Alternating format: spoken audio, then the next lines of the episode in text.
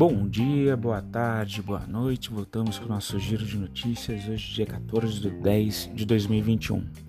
As bolsas lá fora animadas, tá? Com os bons resultados que estão tendo ali nos Estados Unidos. A gente tem divulgação de resultados dos bancos. Ontem, o Bank of America ele mostrou um resultado acima do esperado. Isso trouxe um, um certo ânimo ali para o mercado. Então a gente tem o S&P 500 uh, com uma alta de 0,300, o Dow Jones alta de 0,52, Nasdaq uma alta de 0,73, o EWZ com 1,62. O Bitcoin ele faz uma leve correção, mas é, ainda né, numa, numa forte alta, está em 55.722. O ouro ele faz uma reação tá? À medida que o S-Bonds de 10 anos ele vai corrigindo, né? Ele vai caindo um pouquinho. O petróleo Brent ele vem com uma alta forte ali de 1,14%. Isso também deve contribuir para uma reação ali positiva do, do mercado brasileiro. Né? Em relação ao petróleo e minério de ferro, o petróleo WTI, por exemplo, ele superou 81 dólares, tá? muito em função daquela questão de consumo do gás natural na Europa. Né? A China para atender os critérios ali de ESG, de sustentabilidade, ela diminuiu o consumo das termoelétricas, fez na verdade um shutdown.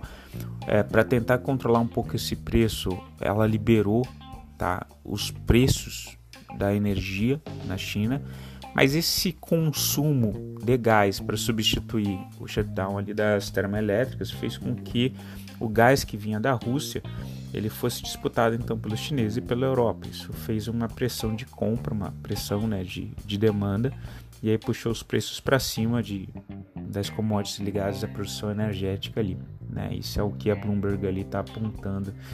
Lembrando que as notícias aqui elas são uh, não são análises, não são recomendações de compra ou venda, mas são as notícias ali divulgadas pela grande mídia. Na Ásia a gente está com movimento, alguns positivos, Hong Kong, que é o HK50, 0,23 de alta, Coreia, que é o COSP, 1,50 de alta, a China recuando ali com 0,54. Especificamente em relação à China, tá? a gente teve o preço do produtor da China teve uma alta anual de 10,7% em setembro, ou seja, a gente enquanto o esperado era de 10,5%. Então a gente está tendo uma pressão inflacionária nos custos da China né? ainda mais com esse custo da energético para a produção. E a gente tem que pensar também, é, inclusive ontem foram divulgados ali é, alguns dados de, da espera de navios e o preço também dos containers. É, a gente está tendo um, um, engargala, um engar, engarrafamento né, de navio nos grandes portos. Né? Então o processo está todo engargalado. É, isso está demorando também o, o, fluxo ali pelo mundo de matérias-primas, né? até para produção de carro está faltando chips, enfim. Na Europa, as bolsas europeias já tiveram uma alta, tá? Stock 600, por exemplo, alta de 0,90, Alemanha DAX 30, alta de 0,88, é, contribuindo aí é, muito puxado né, pelo cenário ali, positivo dos resultados que estão vindo dos Estados Unidos. Em relação aos indicadores macro do Brasil. A gente teve ontem o Guedes confiante no crescimento do, né, do, da economia brasileira. Em entrevista ele falou que ele espera que a economia cresça o dobro do que o FMI está projetando. Né? Em relação à inflação, a gente teve é, um arrefecimento pouquinho, teve uma, uma queda dos indicadores de inflação né, na divulgação da semana passada, e a gente vê o CDI 25 e o CDI 27 eles é, caindo um pouquinho, 0,60 o CDI 25, o CDI 27 0,77. É, e a gente pensa muito em provavelmente fazer um swap, por exemplo. O que, que seria uma operação de swap? Né? Você tem um, os títulos é, que podem servir de garantia dentro da tua carteira.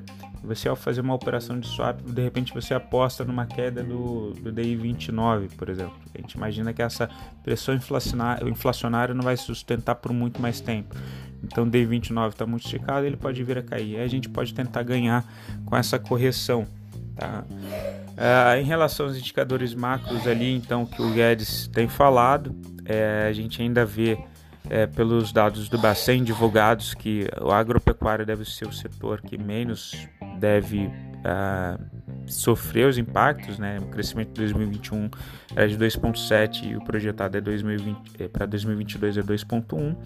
Indústria, por exemplo, por outro lado, deve sofrer bastante. O crescimento era de 5,9 e 2022 está um projetado de 1,2. Assim como o varejo também, o crescimento foi de 3,7 para 2021, está sendo, ou é o projetado até o final do ano, e 2022 eles estão projetando 1,8, né? Com um dólar aí pressionando forte até 2024 eles acham que até 2024 o, o dólar vai ficar nesse patamar de 5,39 em 2022, 5,46 em 2023 e em 2024 5,52. Em relação à bolsa brasileira, Bovespa ontem teve um movimento de alta, 1,14 na volta do feriado, né? E o dólar uma queda de 0,34. Ontem a gente teve uma intervenção surpresa ali do Banco Central uh, com, com vendas ali e isso jogou o preço do dólar para baixo. Eles fizeram venda de 1 bi em swap. Né? Em relação às notícias corporativas, a ESB, que é a ES Brasil de Energia, concluiu balcão organizado em blockchain para comprar para compra e venda de energia. A Cora Saúde estuda nova oferta de ações para financiar sua expansão. Ela comprou uma rede de hospitais no, no Ceará, né, noticiado ali na segunda-feira.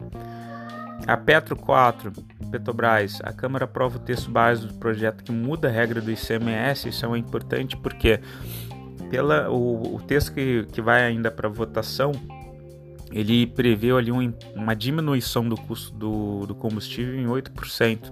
Isso também deve arrefecer, deve decair, fazer com que a inflação ela ceda um pouquinho, tá? Eles diminuindo a tributação ali sobre, sobre o combustível.